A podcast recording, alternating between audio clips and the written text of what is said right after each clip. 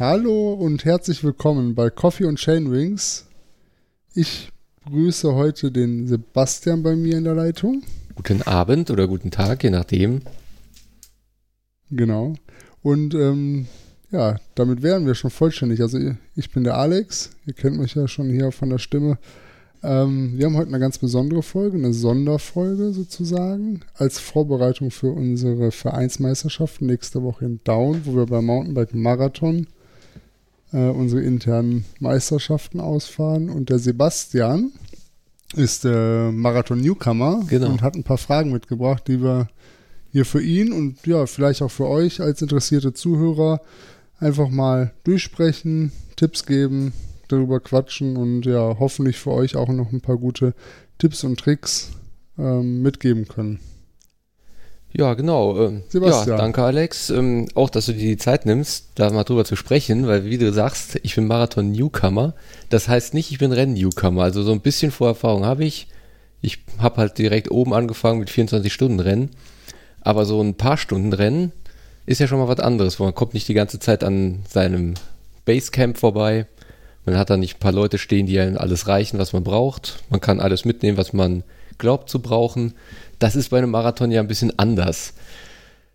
Daher dachte genau. ich, Beim, beim 24-Stunden-Rennen, wie du schon sagtest, ein Fahrerlager, Ja. da hat man jede Menge Sachen mit, da hat man vielleicht sogar einen Montageständer, Standpumpe, genau. alles Mögliche Noch dabei und kommt alle paar Kilometer wieder dran vorbei, ne? Und hat, wenn man im Team fährt, noch Teamkollegen, ja, die einen unterstützen können.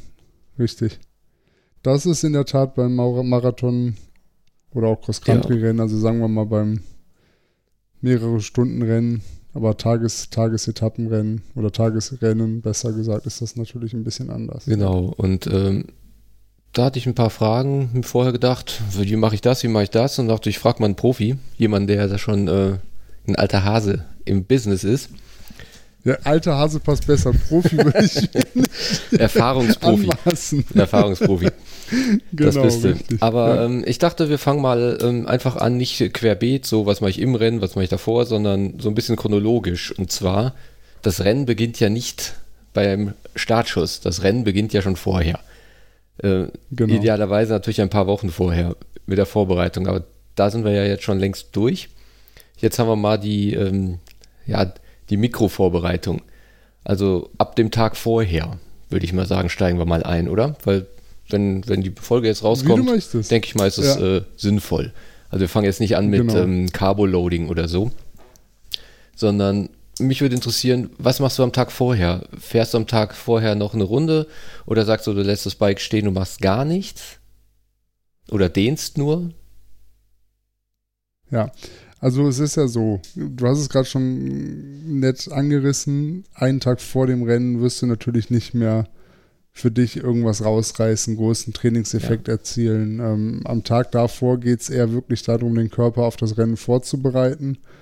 Ähm, und in der Trainingslehre oft empfohlen oder fast immer empfohlen wird, wenn man gut im Training steht, ähm, da eine kurze Belastung, ähm, Vorbelastung zu fahren. Das heißt, du bist 30 oder 60 Minuten mit dem Rad unterwegs, relativ locker, baust dann aber mehrere kürzere Sprints im Prinzip in das Training ein, dass dein Körper, deine Muskeln äh, halt auf diese, ich sag mal, erhöhte Belastung, die dann beim Rennen am nächsten Tag auftritt.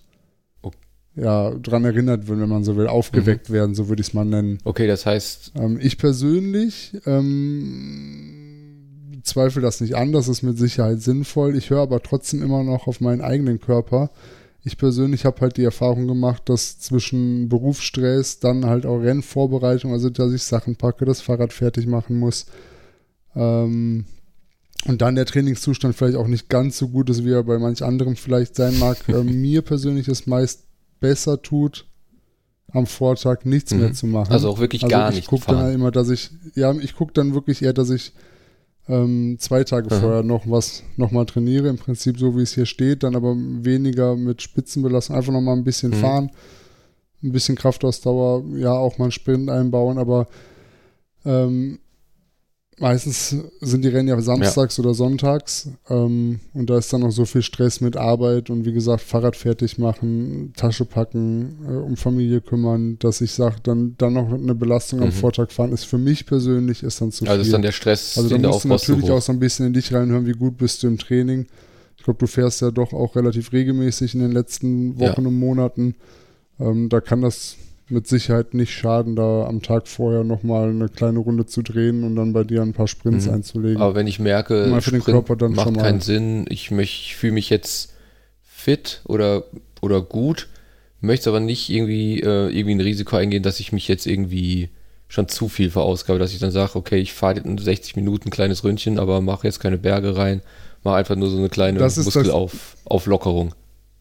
Genau, das ist halt nämlich das Gefährliche, wenn du jetzt strukturiert mit Trainingsplan trainierst, äh, im besten Fall einen Trainer hast, da wirst du natürlich Tipps kriegen mhm. oder auch aus einem, aus einem Trainingsbuch, wenn du das selber organisierst, da, da gibt es immer ähm, Empfehlungen, wie du am Tag vor einem Rennen nochmal eine Belastung fährst.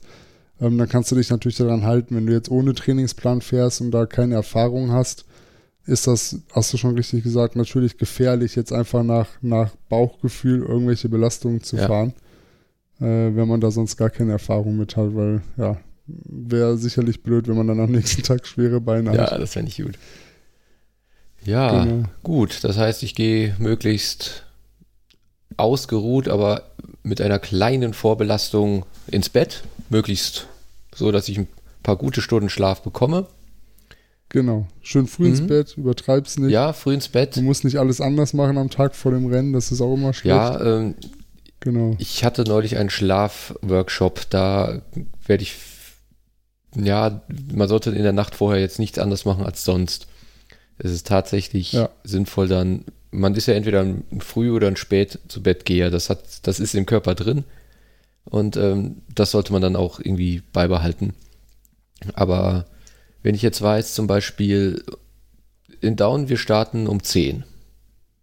Also mit der mhm. 65 Kilometer Runde wenn ich, sagen wir mal, frühstücke normal, dann würde ich zwischen sieben und acht frühstücken, damit ich nicht irgendwie eine halbe Stunde vorher was gegessen habe.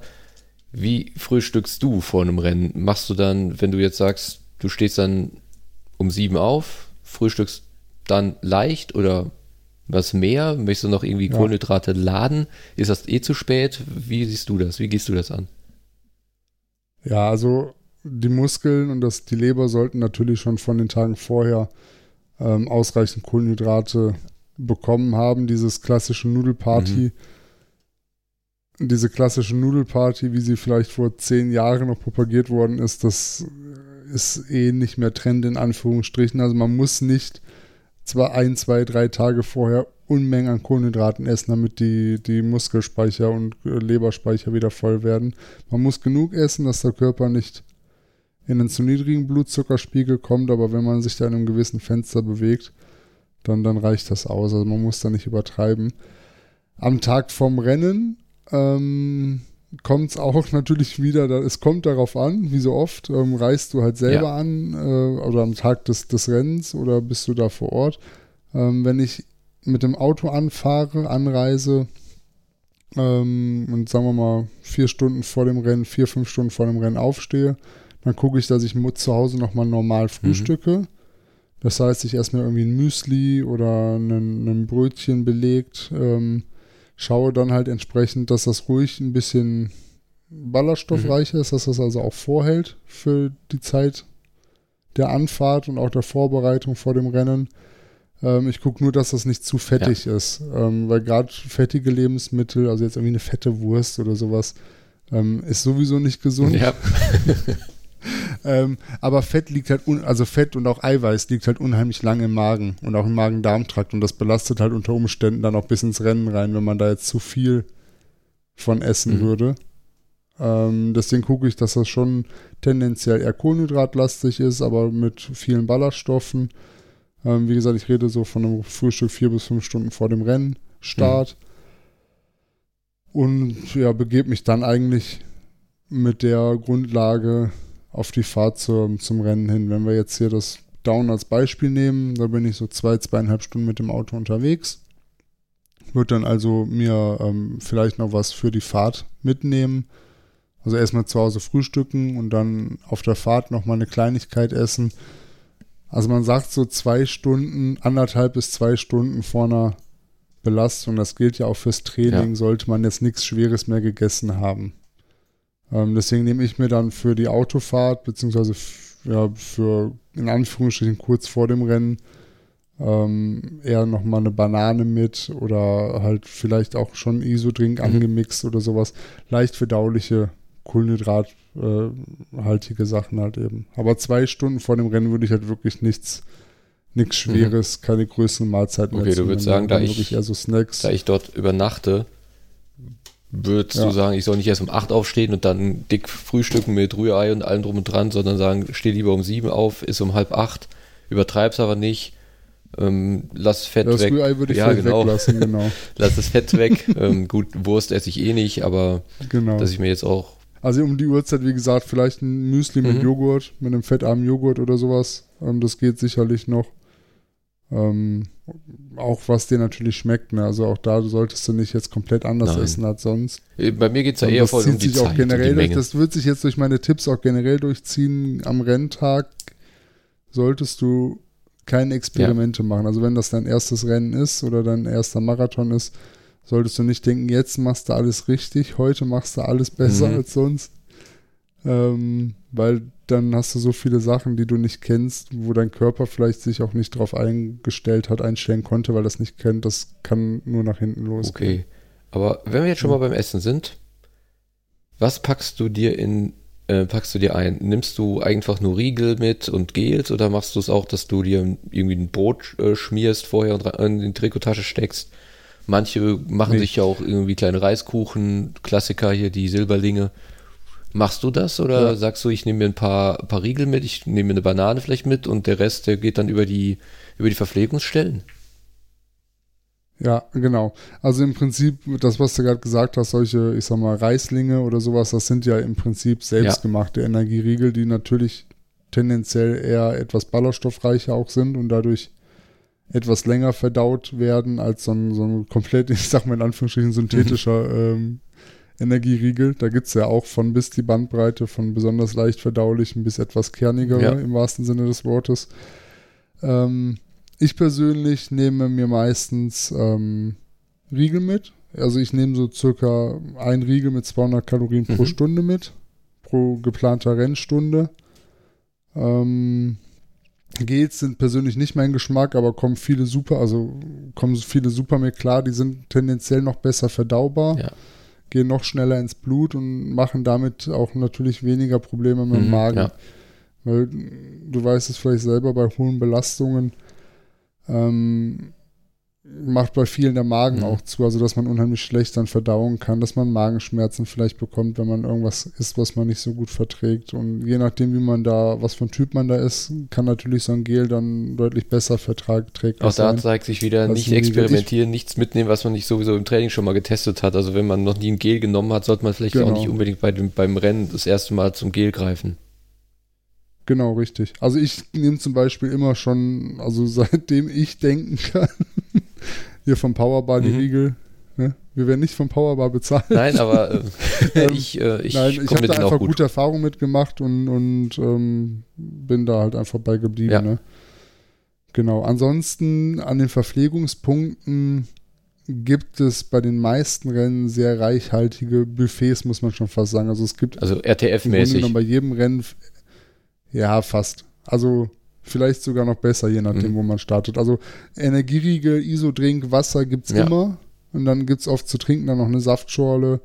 Oder Schorle nicht, aber irgendwas mit Saft. Äh, und dann zu essen meistens eine halb, halbierte Bananen, Apfelscheiben. Aber jetzt wohl nicht ähm, richtig in Down. Oft, ja, genau, genau, richtig. Oft habe ich auch schon gehört von, von, von Broten oder gesehen oder so, so Tuckkräcker, die dann da ausliegen, wenn man ein bisschen Salzmangel hat. Aber richtig von dir gesagt. Aber das ist natürlich jetzt bei Corona für die Veranstalter ja. deutlich schwieriger, beziehungsweise gar nicht erlaubt, solche offenen genau. Lebensmittel genau. anzubieten. Ja, ja. Wie, du hast gerade, du bist scheinbar informiert, was Soweit ich ähm, das noch im Kopf habe, gibt es ähm, 0,5 Liter Flaschen äh, Isodrinks und äh, Riegel. Das ist das, was ich jetzt gerade im Kopf ja. habe. Also ja, das wäre dann so wie letztes okay. Jahr, genau. Die Riegel verpackt und die Flaschen zum selber Also ich- umfüllen. Also dass man nicht an die große, an die großen Ja. Bottich geht, wo man das dann alle den gleichen Hebel anpacken, sondern man sich eine Flasche wegnimmt und dann umfüllen kann, wenn man Mhm. nachfüllen muss. Ja, ich fand immer gut, wenn die äh, in Duisburg oder so die Melone da lag. Das ist im Sommer immer ganz, ganz nett. genau. Nicht so cool fand Aber ich die so ein, so Gulaschsuppe ein in der oder RTF. sowas jetzt schmieren ähm, zum Mitnehmen, das, Das willst du nicht machen. Also, Es kommt natürlich auch immer auf deinen Anspruch Ja. an, was du machen möchtest, aber ich unterstelle jetzt einfach mal, du gibst, möchtest schon leistungstechnisch dein Bestes geben, eine gute Zeit für dich fahren.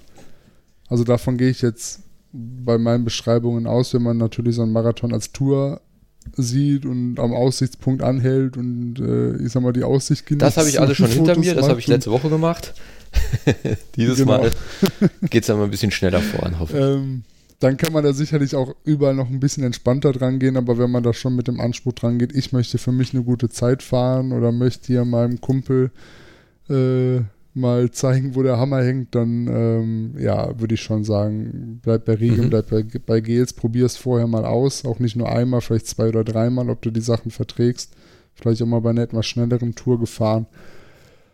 Ähm, genau. Und dann, wie gesagt, die Verpflegungspunkte. Ich würde auch nicht zu viel mitnehmen. Wie gesagt, ich nehme für eine Stunde Rennzeit nehme ich einen Riegel mit. Das heißt, du hast drei bis vier Riegel dabei. Ich fange dann auch, ich fange dann auch nach einer knappen Stunde natürlich direkt an zu Mhm. essen, damit halt die Kohlenhydratspeicher beziehungsweise das Kohl, die die die ähm, der Blutzuckerspiegel Ja. halt nicht abfällt, weil irgendwann sind halt die die Kohlenhydratspeicher aufgebraucht und äh, du musst dann halt natürlich Kohlenhydrate Mhm. nachführen, damit nicht der Blutzuckerspiegel irgendwann zu tief fällt und du dann unterzuckerst. Okay.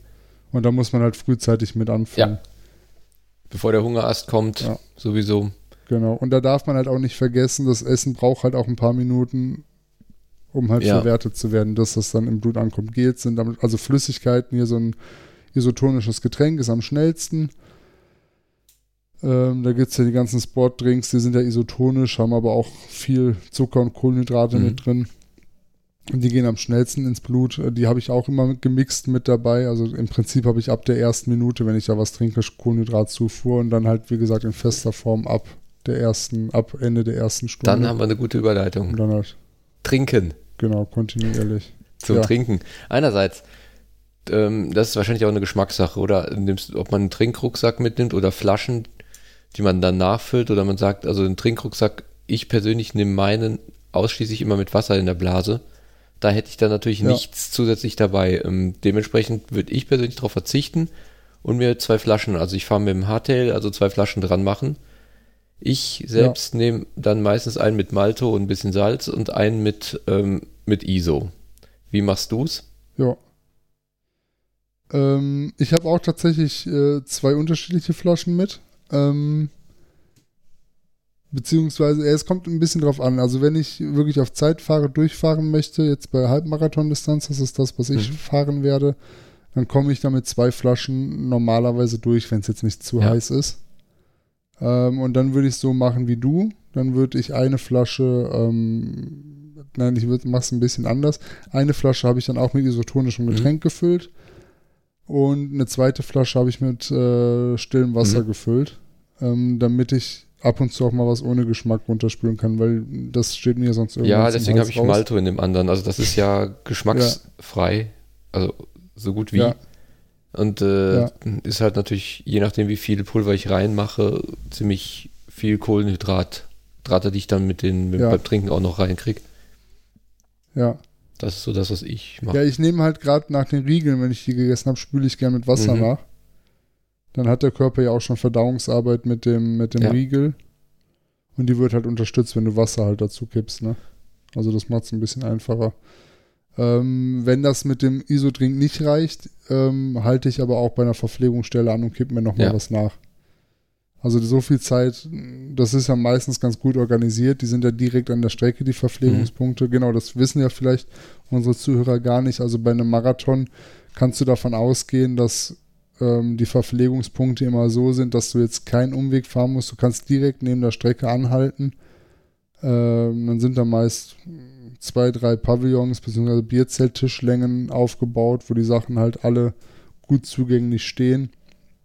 Das heißt, wenn du jetzt in Down dann dir so eine 05er Flasche nachfüllen möchtest, ähm, ist das vielleicht eine Sache, von ein oder zwei Minuten. Mhm. Ähm, klar, wenn du jetzt auf deine persönliche Bestzeit fährst, versuchst du sowas natürlich ja. zu vermeiden, aber es macht jetzt auf die Strecke, wenn du 65 Kilometer hast und jetzt nicht wirklich um eine Platzierung fährst, macht das jetzt nicht den, also jetzt nicht den mhm. Riesen, den Riesen Und wenn man äh, 25 Grad hat und dreieinhalb Stunden unterwegs ist, ist es vielleicht auch sinnvoll, einmal anzuhalten, um nachzufüllen, bevor man nachher die letzte halbe Stunde nichts mehr hat. Richtig. Also Gesundheit geht genau. vor, das gilt grundsätzlich und genau. Dehydrieren ist immer gesundheitsschädlich. Das sollte Man vermeiden. Man muss ein bisschen aufpassen. Ja, auf jeden Fall. Man muss ein bisschen bei den Verpflegungsstellen aufpassen. In äh, Belgien zum Beispiel haben die sehr, sehr reichhaltige Verpflegungsstationen. Mhm. Und so un unfassbar leckere Käsekuchen. Okay. ja. ja. Das ging mal richtig in die Hose bei mir. Oh, ja, ich, ich, bei der RTF äh, stand auch schon mal eine Gulaschsuppe da. Also ja. Genau. Gut, es waren 200 Kilometer. Also sollte man dann, Manche brauchten es. Wenn man flott fahren möchte, sollte man um die Sachen ja, Bogen machen. Das funktioniert nicht. Besser. Gut. Ja, genau. ähm, trinken haben wir, Essen haben wir. Äh, ja, bevor wir dann nochmal dick ins Rennen einsteigen, ähm, ich denke, wann, wann sollte ich da sein? Also ist, in Down ist es, glaube ich, man sollte schon eine halbe Stunde vorher da sein, weil man dann angerufen, äh, also aufgerufen wird in seinen Startblock. Ähm, ja. Vorher, wenn man seine Startunterlagen schon hat, wird das reichen, oder? Allerdings in Down ja, weiß also man ja parken. Ich, ist ein Problem. Genau, ich plane, also ich plane immer bei solchen Marathonveranstaltungen anderthalb Stunden vorher da zu sein. Ähm, weil, also reine Fahrzeit vom Navigationssystem her, weil man muss natürlich vor Ort noch einen Parkplatz ja. suchen wenn du jetzt irgendwie 1000 Starter hast in irgendeinem Sauerland oder Eifeldorf oder irgendwo, auch in den Alpen, da gibt es ja meistens nicht die riesen mhm. Parkplätze, ähm, sodass es durchaus sein kann, dass man ein paar Fahrradfahrminuten vom Startzielbereich entfernt parkt. Das ist das Gute, man hat ein Rad dabei. Vielleicht auch ein paar mehr. Bitte? Das ist das Gute, man hat schon mal ein Rad dabei. Das ist der Vorteil, richtig. Aber wenn du richtig Pech hast, kannst du auch die Strecke halt zweimal ja. fahren weil ganz oft werden natürlich bei den Veranstaltungen super Startpacks irgendwie zur Verfügung gestellt mit Werbeartikeln drin, mit ein paar Geschenken drin. Und das möchte man ja vielleicht auch mit nach mhm. Hause nehmen und dann bringst du das noch zurück, ja.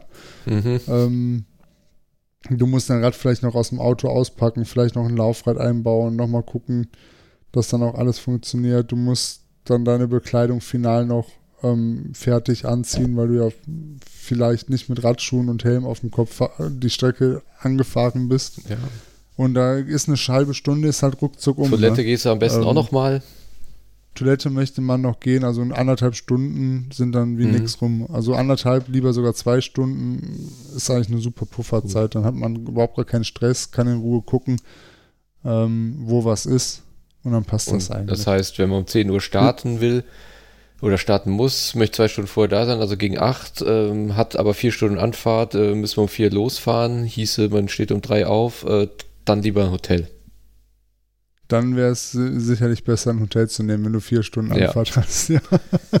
das würde ich auf jeden Fall. Ja, je länger die Anfahrt, desto genau. mehr die Gefahr, dass was passiert, dass man einen Stau hat, einen Unfall vor sich und Zeit verliert. Ja. ja. Abgesehen davon, dass es halt auch einfach anstrengend ist, dann vier Stunden ja, Auto das zu fahren, sowieso. wenn man der Fahrer ist. Das genau. sowieso, ja. Ja. Genau. Aber man muss natürlich auch so ein bisschen klar, wenn du ein Rennen kennst, du hast es eben schon gesagt, Down kennst mhm. du von der, vom Standort her, vom Location, du warst, weißt, wo Startziel ja. ist, ähm, dann kann man das sicherlich auch noch ein bisschen knapper berechnen, aber es nützt dir nichts, wenn du sagst, ich, du schläfst eine halbe Stunde länger, hast dann aber schon auf der Autobahn tierischen, tierischen Stress und dein Blutdruck geht hoch, weil du Angst hast, nicht mehr schnell genug am mhm. Start- und Zielbereich zu sein. Ne, also gerade wenn du dann vielleicht doch noch die Startnummer abholen musst, ne, ist da eine Schlange eventuell, wo du noch warten musst. Findest du alles sofort auf Ab Anhieb.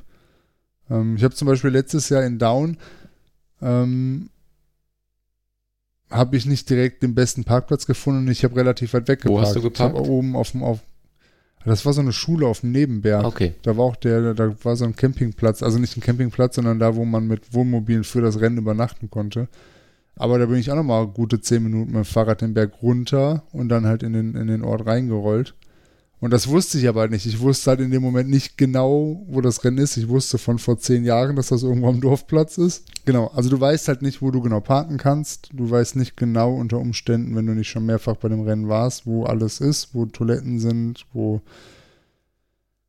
ähm, wo die Startnummernausgabe mhm. ist, ähm, wo der Startblock ist, wo du dich einfinden musst. Du musst vielleicht auch ein paar Minuten vorher in den Startblock reingehen. Von daher sind anderthalb bis zwei Stunden vorher schon eine realistische Zeit. Gut um nicht zu viel Stress zu haben. Ja, das wollte ich gerade sagen. Der Stressvermeidung äh, steht da im Vordergrund bei der Anreise einfach.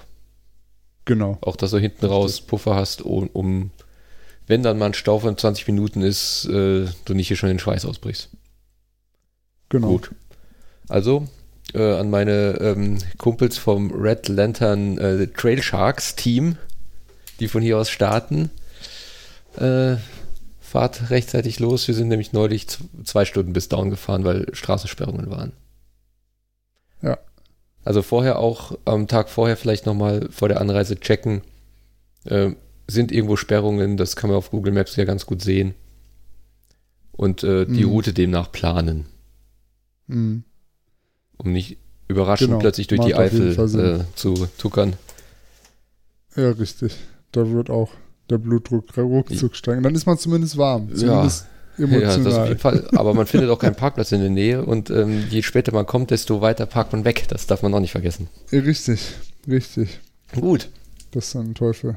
Ja. ja. Was man auch planen sollte, ähm, beziehungsweise checken sollte vorher, ist wahrscheinlich der Wetterbericht. Thema Kleidungswahl. Was packe ich ein? Ich möchte ja, sagen wir mal, ich starte wie gestern auf dem Weg zur Arbeit bei 10 Grad und komme bei 22 Grad zurück dass ähm, man möchte ja nicht irgendwie morgens mit Jacke starten, weil man weiß, die ziehe ich eh irgendwann aus und äh, anlassen und dann sich zu Tode schwitzen ist auch keine Lösung. Wie machst du das, wenn du weißt, Temperaturunterschiede sind groß bei Regen? Klar, Regenjacke in die Trikottasche ist ja kein Problem. Die sind ja klein, aber so eine, so eine dick gefütterte Jacke oder eine lange Hose, das stört ja dann schon.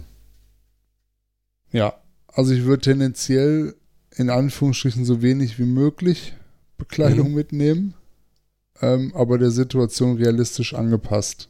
Ähm, sprich, du hast es gerade wunderbar schon gesagt, die Starts, die sind meistens morgens früh, um 10, vielleicht um 9, mhm. dann ist es bei sehr langen Marathons teilweise auch deutlich früher noch.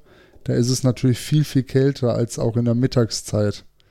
Ähm, da würde es sicherlich Sinn machen, wenn, das, wenn du sagst, ähm, dir ist es an den Armen noch zu kalt, irgendwie ja. Armlinge anzuziehen, die sind super kompakt, die kriegst du immer noch in die Trikottasche hinten rein oder wenn du einen leichten Trinkrucksack fährst, irgendwie da ins Netz mhm. reingestopft. Ähm, aber das stört dich halt nachher nicht, ne, wenn die, wenn die weggepackt sind. Oder kaum. Ja, das ist das Entscheidende, dass sie mich nachher nicht Rennen stören. fährt man ja tendenziell mit einer relativ hohen Belastung. Ähm, also würde ich vom, vom Prinzip her sagen, ich würde mich nicht groß oder nicht viel anders anziehen, als du es auch im Training mhm. machst. Tendenziell aber eher ein bisschen dünner angezogen, weil du halt in einem ich schwitze ja, früher, ne?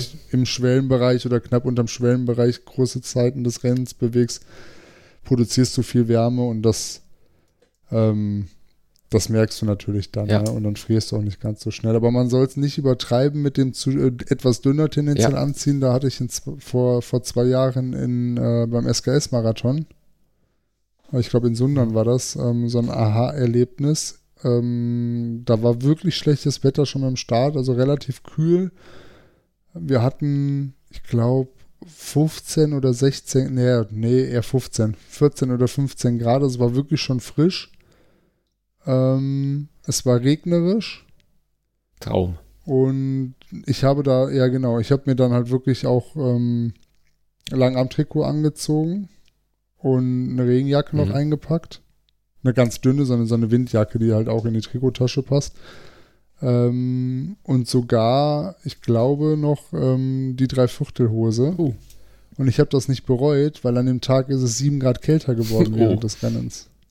Und es sind aber Leute am Start gewesen mit kurzem Trikot und kurzen Beinen. Kurze Beine wäre vielleicht alleine noch gegangen, aber ich habe da wirklich viele Leute am, am Rand, auch während des Rennens und im Ziel noch viel mehr gesehen, die da mit dieser silbernen äh, äh Schutzdecke ja. besessen haben, weil die einfach unterkühlt waren.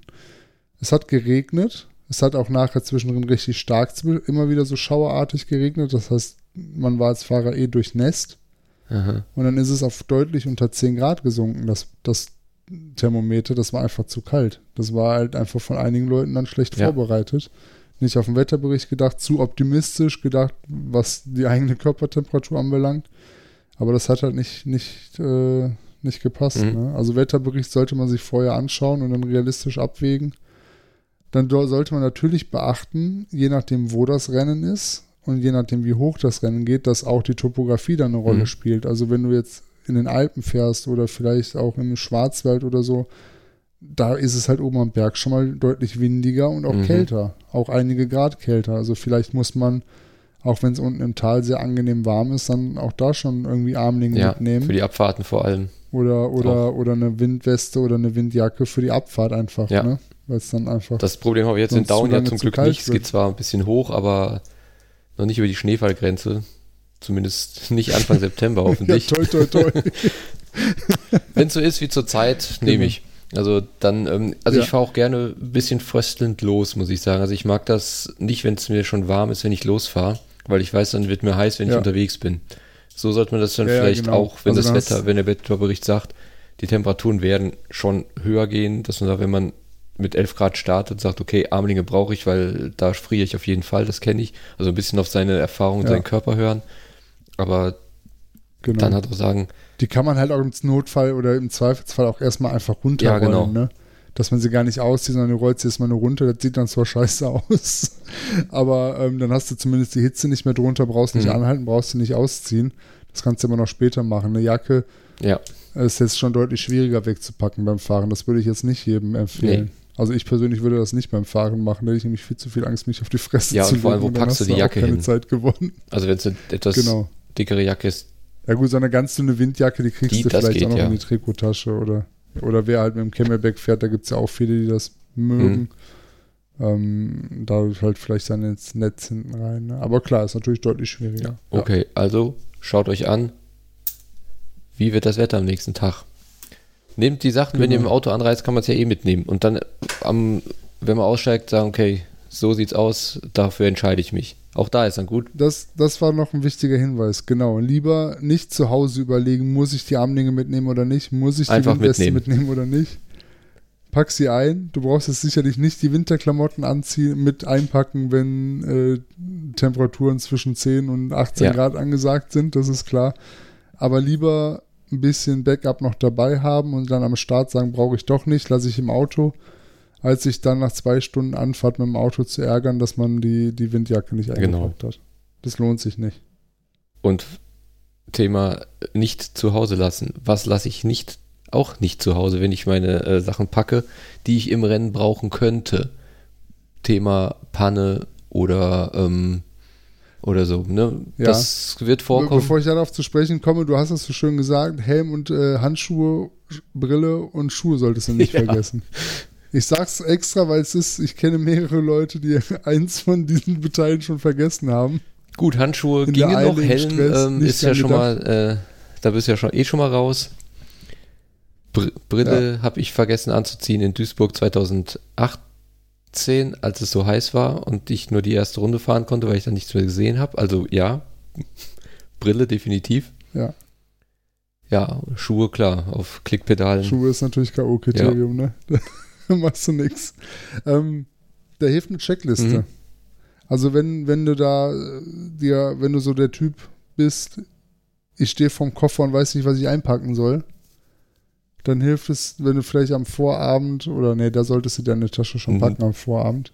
Also das wäre auch noch so ein Tipp, ähm, bevor wir da auf, auf Werkzeug etc. pp. kommen. Ich würde alle Sachen, die du mitnimmst, schon am Vorabend packen, bevor du ins Bett gehst. Ja. Spätestens damit du am Morgen, am, am Morgen des Rennens dich nicht noch um sowas kümmern musst, sondern nur die Tasche packen ins Auto und Stressreduktion. Los. Dann kannst du, genau, kannst du ganz in Ruhe nochmal einen Kaffee trinken, den Wetterbericht checken, mit deinen Kumpels, die vielleicht auch dahin fahren, schon mal nochmal schreiben, euch, euch verabreden, wie auch immer, und dich wirklich aufs Rennen konzentrieren und freuen einfach auch, ne? Und dich nicht dann mit so Sachen wie Fahrrad Sachen zusammensuchen, Fahrrad einpacken, Sporttasche mhm. packen ähm, belasten. Äh, Duschsachen sollte man mitnehmen, wenn man vor Ort duschen möchte, also Handtuch und Duschgel. Ähm, Zurzeit leider nicht erlaubt. Wechselsachen. Ist, ja genau, guck mal, da bist du top, da bist du schon besser informiert als ich. ja, äh, ich glaube, es ist wie. Also keine Duschmöglichkeiten. Keine Duschmöglichkeiten, ja. ja. Gut, macht auch Sinn bei ja. Corona. Ja. Genau. Aber dennoch, so für grundsätzlich, falls es nächstes Jahr wieder ohne solche Bestimmungen gehen sollte, genau. ist sinnvoll, das mitzunehmen. Ja, das ist schon angenehm. Selbst bei gutem Wetter, wenn du da vier, ja, fünf Stunden auf dem Rad oder drei, sagen wir mal drei bis sechs Stunden auf dem Rad gesessen hast und im Wald warst, dann. Ja. Also ich freue mich dann über eine Dusche, sagen wir es mal so. Auf jeden Fall. Ja, dann packen wir mal weiter. Genau. Ich packe meinen Koffer. Was nehme ich mit? Ich nehme Schlauch, Pumpe und genau. Reifenheber mit.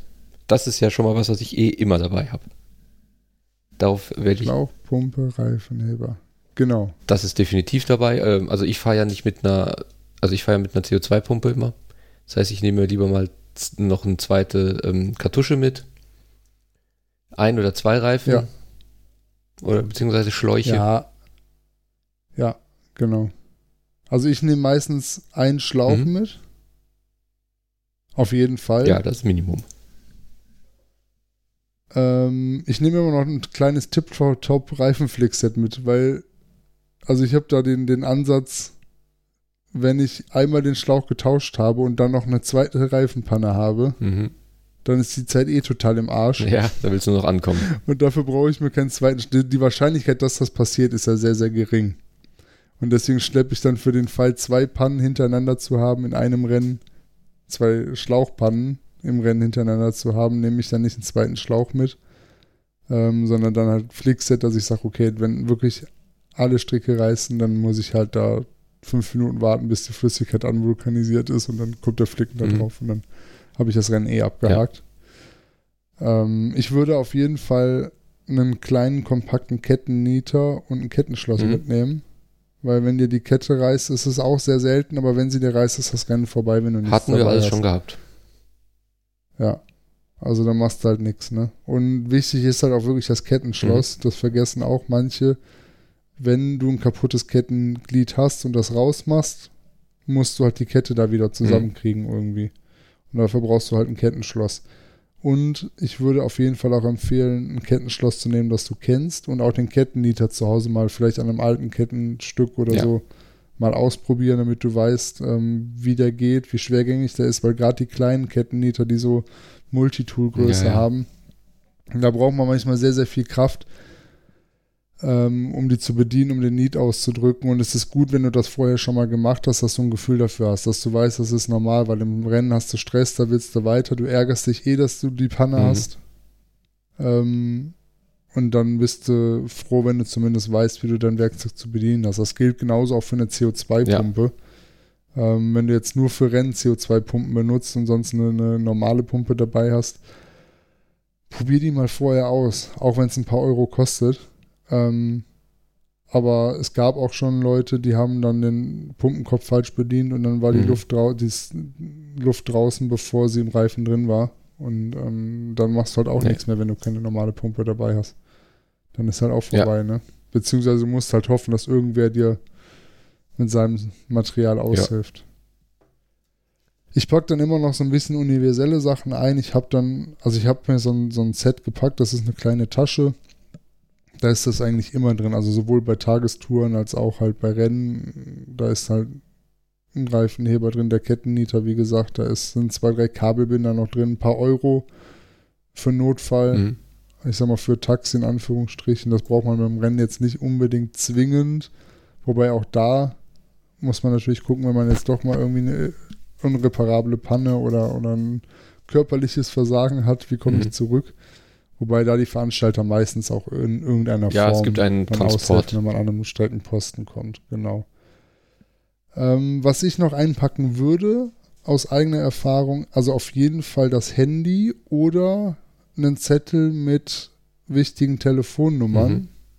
von deinen Mitfahrern, dass du die informieren kannst, wenn du mit Kumpels beim Rennen bist, aber auch von Leuten zu Hause, wenn du die Nummer nicht im ja. Kopf hast Ich hatte selber mal das Problem beim Rennen, beim Marathon, ähm, dass ich gestürzt bin, mich dann auch an der Schulter verletzt habe und mit dem Krankenwagen ins Krankenhaus gebracht worden bin. Und ich hatte kein Handy oh. dabei, ich hatte keine Nummern dabei. War irgendwo am Arsch der Welt, nicht in meinem Bundesland. Mhm. Ich war mit vier Kumpels da. Und keiner wusste, wo du bist. Keiner wusste, was los ist. Ähm, und ja, ich konnte die nicht informieren. Ich habe dann im Krankenhaus, haben die dann im Prinzip die Nummer vom Veranstalter rausbekommen, wo dann netterweise das Krankenhaus angerufen hat und mich hat dann der Veranstalter im Krankenhaus abgeholt. Oh. Also das war wirklich super. Erbeskopfmarathon, muss ich nochmal hier, das ist schon lange her, 2011, aber trotzdem nochmal einen großen Dank aussprechen. Das war sehr nett. Da ist wirklich jemand vorbeigekommen, denn das war auch irgendwie 20 Kilometer entfernt, das Krankenhaus, also jetzt auch nicht direkt um die Ecke. 20.30 Uhr und hat mich dann abgeholt. Die haben sich netterweise auch ums Fahrrad gekümmert, das dann schon wieder zum Startzielbereich gebracht. Aber im Prinzip bis zu dem Zeitpunkt, in dem Moment, wo ich ins Kranken, also wieder dann aus dem Krankenhaus raus war, wurde zu dem, in dem Moment halt ambulant behandelt zum Glück. Ähm, und musste dann halt später zu Hause nochmal dann halt das weiter behandeln lassen. Aber ähm, im Prinzip wussten bis zu dem Zeitpunkt, wo ich wieder im Startzielbereich war, die Kumpels nicht hundertprozentig, was mit mir ist. Die waren schon geduscht, die haben schon gegessen und die waren dann schon zweimal beim Infozelt. Aber das ist halt eine große ja. Veranstaltung und das war halt zu dem Zeitpunkt einfach noch nicht hundertprozentig klar. Ne? Das war, hat sich dann erst so Stück für Stück rauskristallisiert. Also erst haben sie gedacht, ich bin halt sehr langsam, dann haben sie gedacht, ich habe eine Panne gehabt. Dann haben sie gedacht, oh, da muss was Größeres passiert sein. Dann mal das erste Mal gefragt, da wusste man aber noch nichts. Und im Prinzip alles nur, weil ich keine Nummer mhm. hatte und niemandem Bescheid sagen konnte, ne? Okay, guter Tipp. Das hatte ich jetzt noch nicht auf dem Kopf, äh, im Kopf, aber ja. sollte man machen. Passiert sehr selten, aber gerade in so einer Situation braucht man halt unter Umständen auch die Hilfe ja. von jemand anders. Und ähm, ja, genau. Von daher macht das Sinn. Gut dann wissen wir, was wir. Ja, ich würde vor allen Dingen nicht zu viel machen. Ja. Also ansonsten aber nicht zu viel mitnehmen. Also nimm keine Gabelpumpe mit. Nee. Ähm, nimm keine Rolle Panzerband mit. nee, dafür hast du ja die Kabelbinder. Ähm, genau, richtig. ja, also habe ich auch alles schon erlebt bei anderen. Ähm, aber das sind so Sachen, die brauchst du eigentlich nicht. Und wenn da wirklich was ist, dann. Ja, du, ich habe dir erzählt. Das ist meine Meinung. Wir hatten zwei Versuche, die äh, letzte Woche zu fahren die Strecke ja. down und ja. ja, einmal Abbruch wegen Schaltwerksbruch. Also ja. das kann passieren. Aber ein Schaltwerk nimmt man in der Regel nee, auch nicht mit. Das hatte ne? ich. Schaltauge könnte man noch ja. drüber diskutieren, aber Gott, muss man Ja, wenn es noch reinpasst, ich meine, so ein Schaltauge kriegt man schon gut reingestopft. Ja, das stimmt. Das bricht ja auch eher als das Schaltwerk. Im Normalfall. So soll es eigentlich sein. Ja. Im Normalfall. Ja, ja, okay. Das heißt, wir sind jetzt vorbereitet. Das Rennen startet. Wir sind, beziehungsweise es startet bald. Äh, normalerweise würde ich mich, also in, Dau äh, in Duisburg habe ich mich da immer so noch so ein bisschen warm gefahren dort, 20, 30 Minuten. Die erste Runde ist zwar eh langsam, aber man möchte sich ja nicht direkt irgendwie, wenn man dann versucht dran zu bleiben, weil man noch nicht in die Pedale kam, sich eine Zerrung holen. Ähm, ja. Das ist jetzt in Down mit äh, verschiedenen Startzeiten und Startzone, in der man dann 20 Minuten wartet, ja eher schwierig. Und ich weiß, in Down geht es erstmal bergab, ein bisschen, zwei Minuten, aber dann kommt der äh, erste Anstieg, der längere. Da bin ich ja noch kalt. Also ja. das heißt, in Down werde ich kalt wahrscheinlich in den Anstieg fahren. Ja. Ja. Also du kannst natürlich trotzdem versuchen, dich schon ein bisschen warm zu fahren. sicherlich nicht verkehrt. Ähm, hängt auch immer davon ab, wie halt jetzt wieder dein sportlicher Anspruch ist. Wenn du natürlich direkt wirklich mit persönlichem Vollgas da vom Fleck weg, vom Start weg losfahren willst, macht das auf jeden Fall Sinn, den Körper auf Temperatur ja. zu bringen. Aber du hast natürlich recht, das in die Startaufstellung aufstellen, reinstellen und dort warten. Ähm, Kann sich eigentlich nur wird dehnen. natürlich dazu führen, dass du dich auch wieder ein bisschen unter, also ein bisschen mhm. abkühlst. Ähm, da kann man natürlich so ein bisschen versuchen, sich zu bewegen, zu hüpfen, ähm, ein bisschen die Muskeln im Stand anzuspannen, ja.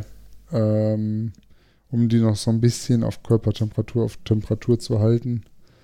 Ähm, Ja, aber das ist tendenziell natürlich eher schwierig beim Marathon. Die Frage wäre halt, so handle ich das. Also ich versuche mich auch immer ein bisschen warm zu fahren.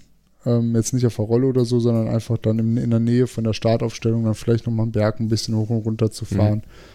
Vom Auto ist man ja auch schon hergerollt, wenn man die Beine ein bisschen bewegt. Ja, und dann wirklich, bevor es direkt in die Startaufstellung geht, nochmal vielleicht ein, zwei Mal einen Berg hoch mhm. fahren. Mhm. Nicht zu intensiv, aber schon so, dass der Körper warm wird. Ja, und dann einfach, wie gesagt, durch so ein bisschen hüpfen, bewegen, warm halten. Oder halt, wenn du sagst, es muss nicht ganz so schnell losgehen, dann kannst du vielleicht auch am ersten Anstieg die ersten fünf oder zehn Minuten, ich sag mal nicht Piano, aber einen halben Gang rausnehmen, ja. dass du ein bisschen Zeit hast, auf Temperatur zu kommen und dann nach hinten raus oder dann von da aus halt ein bisschen schneller zu fahren. Mhm. Also den ersten ja. Berg nicht direkt die Zerrung reinholen. Je höher dein Anspruch ist, je höher dein Trainingsstand ist.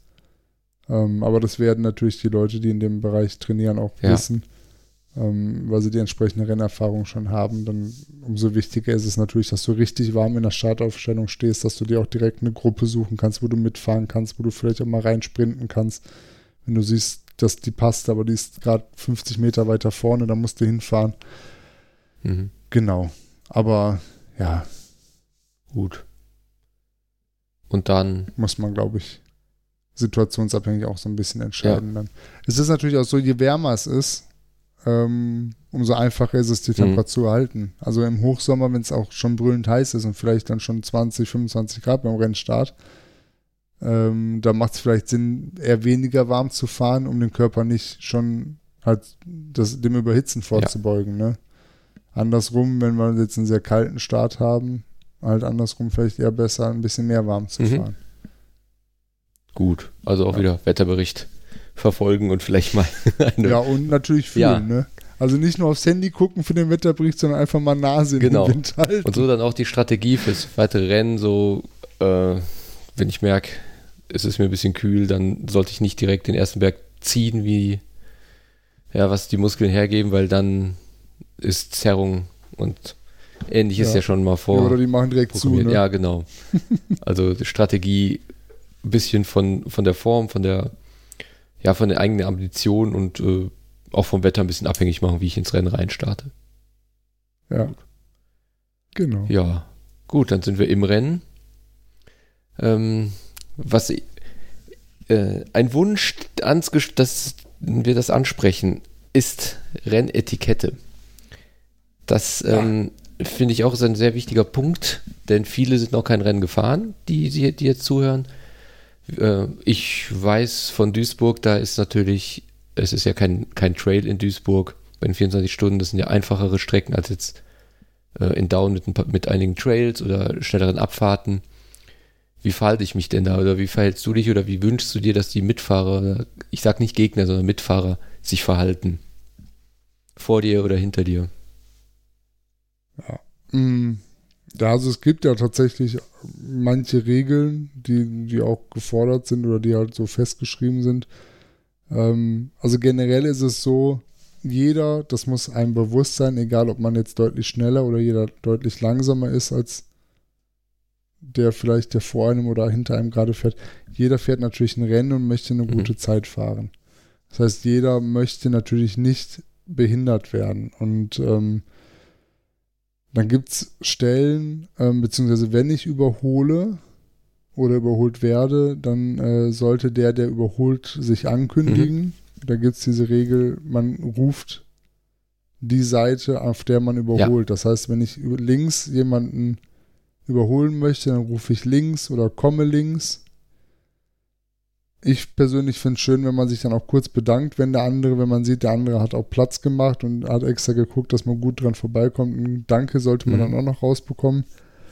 Stichwort, ja. ne? Freundlichkeit, Rennetikette. Ähm, zumindest wenn es die Luft dann zulässt. Also wenn ihr von der Luft her nicht mehr hinbekommt, dann lasst das mit dem Dank. Ja, da reicht auch kurz die Hand heben. Also wenn Aber, man äh, nicht gerade einen Trail runterfährt, dann ist Überholen sowieso ja, nicht die genau. beste Idee. Ja, dann sollte man das machen. Genau, richtig. Im Trail, das wäre das zweite Wichtige, wenn du im Single Trail bist oder in der Abfahrt ähm, und vor dir ist ein langsamerer und du könntest viel schneller fahren, bitte wenn es nicht wirklich eine gute Stelle gibt, wo man überholen kann, gedulde dich, lass auch genug Abstand, fahr ihm nicht bis aufs Hinterrad mhm. drauf, weil wenn er doch mal einen Unfall hat oder so, kannst du erstens auch nicht mehr reagieren, dann fällst du unweigerlich mit.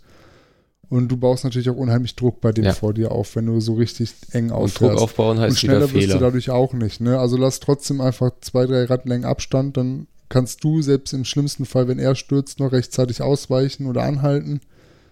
Ähm, ist also auch für dein Rennen besser. Kannst ihm erst Hilfe leisten, falls nötig. Mhm. Liegst nicht selbst auf dem Boden. Und wie gesagt, für den, der vorfährt, ist es halt einfach viel weniger ja. Stress, wenn man, wenn, wenn er merkt, okay, da ist zwar einer, aber der hat Abstand. Und weniger Stress das heißt weniger Unfallgefahr. zu fahren. Genau, richtig.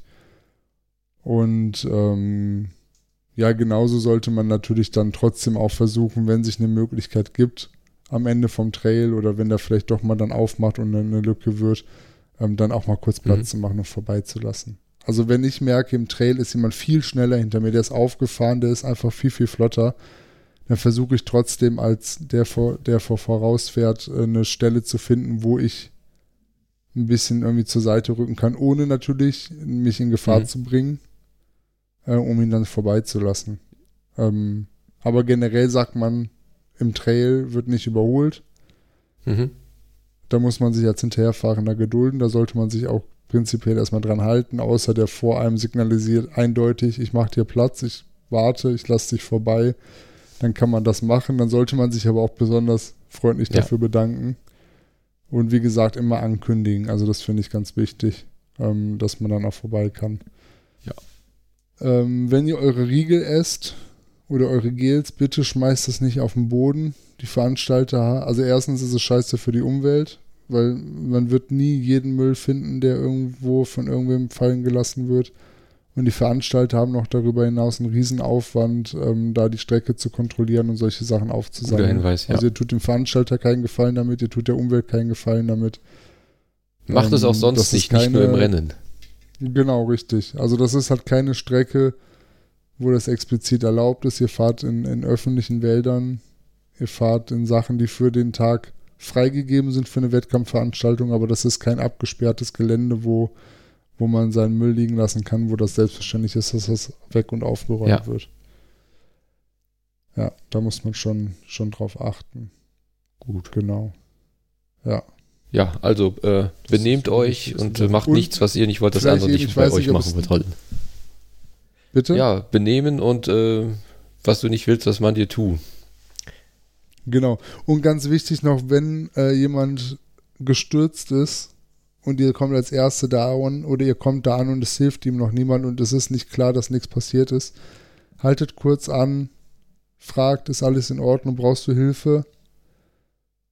Und erst dann weiterfahren. Oder wenn er Hilfe braucht, natürlich die Hilfe ja, auch dann. Das Rennen ist nicht so wichtig wie leisten. eine gefährdete Person. Genau, genau, richtig.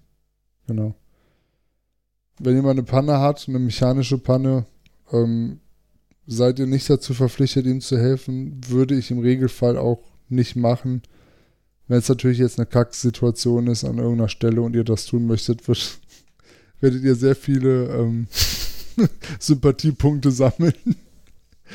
Äh, nein, manchmal hilft es einem, keine Ahnung. Du hast irgendwie eine Pumpe, der hat seine letzte CO2-Kartusche aufgebraucht, steht da total verzweifelt kommt so nicht weiter und du hast eine Pumpe dabei, mein Gott, dann ne, kann man sie ausleihen. Aber wie gesagt, das kann keiner mhm. erwarten, das musst du selber wissen.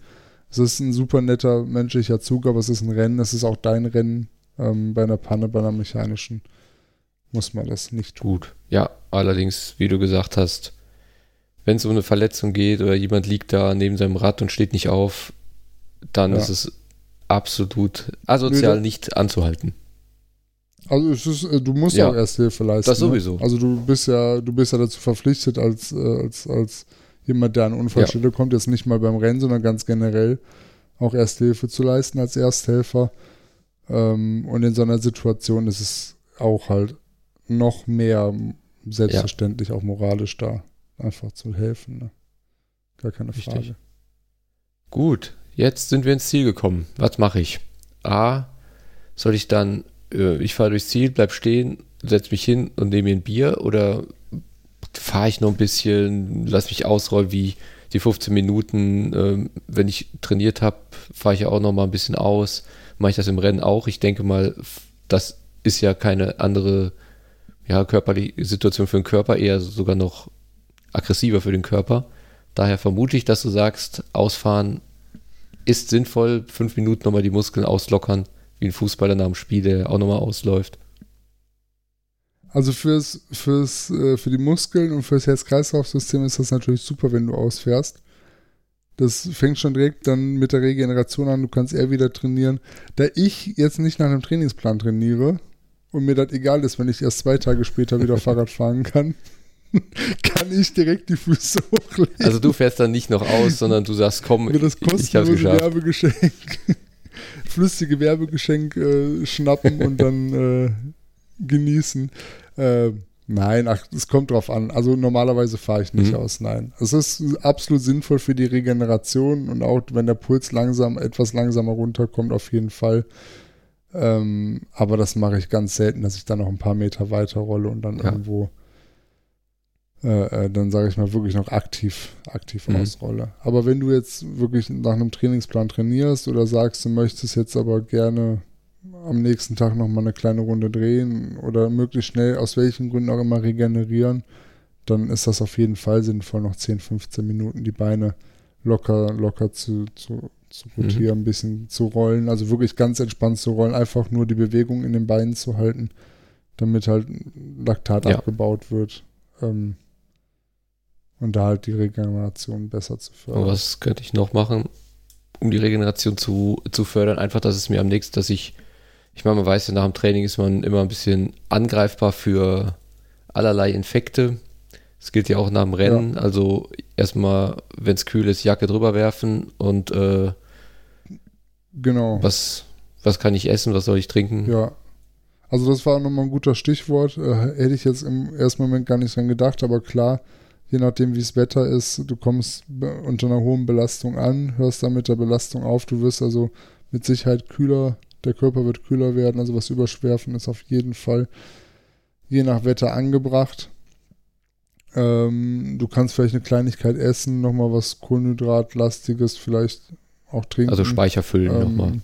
Weil die sind ziemlich ja, leer. einfach genau, dass dein Körper, weil du bist ja wahrscheinlich relativ leer gefahren dann nach dem Rennen ähm, wenn du es mit dem Käsekuchen in Belgien nicht übertrieben hast. Ähm, und dann ist das auf keinen Fall verkehrt, da eine Kleinigkeit zu essen, Kohlenhydrate zu essen. Das dann für die Regeneration ist das gut. Ähm, du bleibst dann im besten Fall auch belastbar. Vielleicht musst du mit dem Auto mhm. noch nach Hause fahren. Ähm, da würde ich nicht empfehlen, das mit auf leeren Magen ja. zu machen. Da kann man ja wirklich schon mal sagen, okay, dann nutze ich diese 30, 60 Minuten nach der Belastung, um schon mal was zu mir zu nehmen. Ähm, wie gesagt, jetzt auch nicht zu viel. Ne, jetzt nicht einen Wanst vollschlagen bis zum geht nicht mehr, aber einfach vielleicht ein Stück trockenen Kuchen oder ein alkoholfreies Weizen. Mhm. Meinetwegen auch beides zusammen, wenn du da Lust drauf hast. Ne? Dann, ja. Oder ein Teller Nudeln wird ja auch oft angeboten. Ne? Ja. Ähm, nach so einem Rennen im Zielbereich, Startzielbereich. Zu, zur Not ja, nochmal ein belegtes Brötchen vorher im Auto schon mal bereitlegen. Schadet ja nicht, auch für die Heimfahrt. Riegel, wenn du noch nicht überdrüssig ja. bist und noch einen hast. Genau. Ja, muss ja nichts Süßes sein. Ich meine, die meisten Riegel sind süß. Ich meine, ich, ich esse am liebsten die ja. veganen Powerbar, die sind nicht so süß. Ähm, mhm. Aber ja, man hat dann mit den ISO-Getränken wahrscheinlich schon genug Süßzeugs und verklebten ja, Mund und hat stimmt. auch keine Lust mehr. Es ist, genau. Es ist ja auch durchaus schön, also für die, für die Neulinge, die das sich jetzt anhören und noch nie auf dem Marathon waren, wenn das Wetter ganz nett ist, ist das auch einfach schön, sich im Zielbereich noch aufzuhalten. Mhm. Ich klammer jetzt Corona mal ein bisschen aus, vielleicht hört er den ja auch äh, ein bisschen später oder es gibt ein Rennen, was so organisiert ist, dass sie trotzdem so eine kleine Expo-Area haben. Ähm, oft gibt es dann ja zwei, drei Möglichkeiten, was zu essen. Die ganzen Fahrer kommen rein. Man kann auch gucken, wie die weiteren Fahrer ins Ziel kommen. Ähm, man kann vielleicht mit ein paar Kumpels noch quatschen, noch zusammensitzen. Ähm, das ist halt einfach auch gesellig und schön, da ja. noch ein bisschen Zeit zu verbringen und nicht direkt ins Auto zu hüpfen und wieder nach Hause zu fahren. Ja.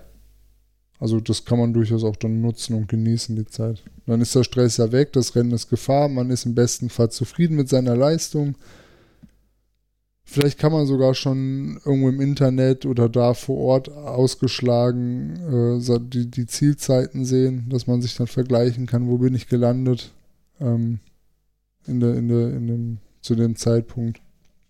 Vielleicht gibt es eine Siegerehrung, die mhm. man gucken kann. Oft sind die Siegerehrungen dann auch, also wenn du jetzt im Mittelfeld landest oder so, kann es durchaus sein, dass jetzt schon eine Siegerehrung stattfindet von Altersklassen oder sowas, wenn dann da entsprechend die Fahrer schon ins Ziel gekommen sind.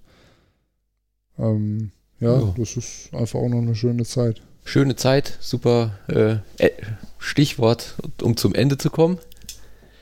Ist, ich äh, ja, ich habe viel, viel gelernt von dir. Ich denke, ich werde auch alles umsetzen, beziehungsweise das, was ich äh, für sinnvoll halte. Und das war ja im Grunde genommen alles sinnvoll.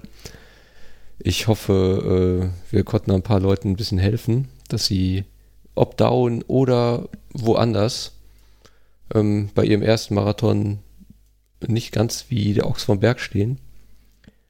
Äh, und ja, für sich selbst, es muss ja nicht der Sieg sein, aber ein schönes Erlebnis ähm, haben beim, beim Marathon, beim Rennen, beim Cross, äh, Cross Country, egal wo. Aber halt vorbereitet und dementsprechend mit Vorfreude und ohne Stress ins Rennen gehen können und einfach nur drei bis sechs Stunden Spaß haben. Genau. Das war, war eigentlich ein sehr schönes Schlusswort. Also gewinnen kann nur einer. Aber Spaß haben aber können alle. Mit dem Gefühl, mit dem Gefühl, ich hatte hier mit Spaß, äh, habe ich mein Bestes gegeben und bin mit meiner Leistung zufrieden. Das kann jeder schaffen. Das kann jeder schaffen. Das sollte jeder schaffen. Und da kann und da kann und soll auch jeder stolz genau. drauf sein. Egal, ob ich Erster, Zehnter, Hundertster oder Tausendster im Ziel bin. Genau. Werde. Man hat ein, meistens sind das nicht die einfachsten Strecken, nicht die wenigsten Höhenmeter gut was zu Ende gefahren und das ist auch schon was, was der Großteil der Bevölkerung nicht schafft. Also so ist eine mega Leistung und jeder, der, der durch ist, Daumen hoch, toll gemacht. Weiter so. Genau. Schönes Schlusswort. In dem Sinne, Sebastian. Ja, danke Alex für deine Zeit. Viel Spaß nächste ja, Woche. Ja, dir auch. Wir sehen uns. Danke. Ich freue mich.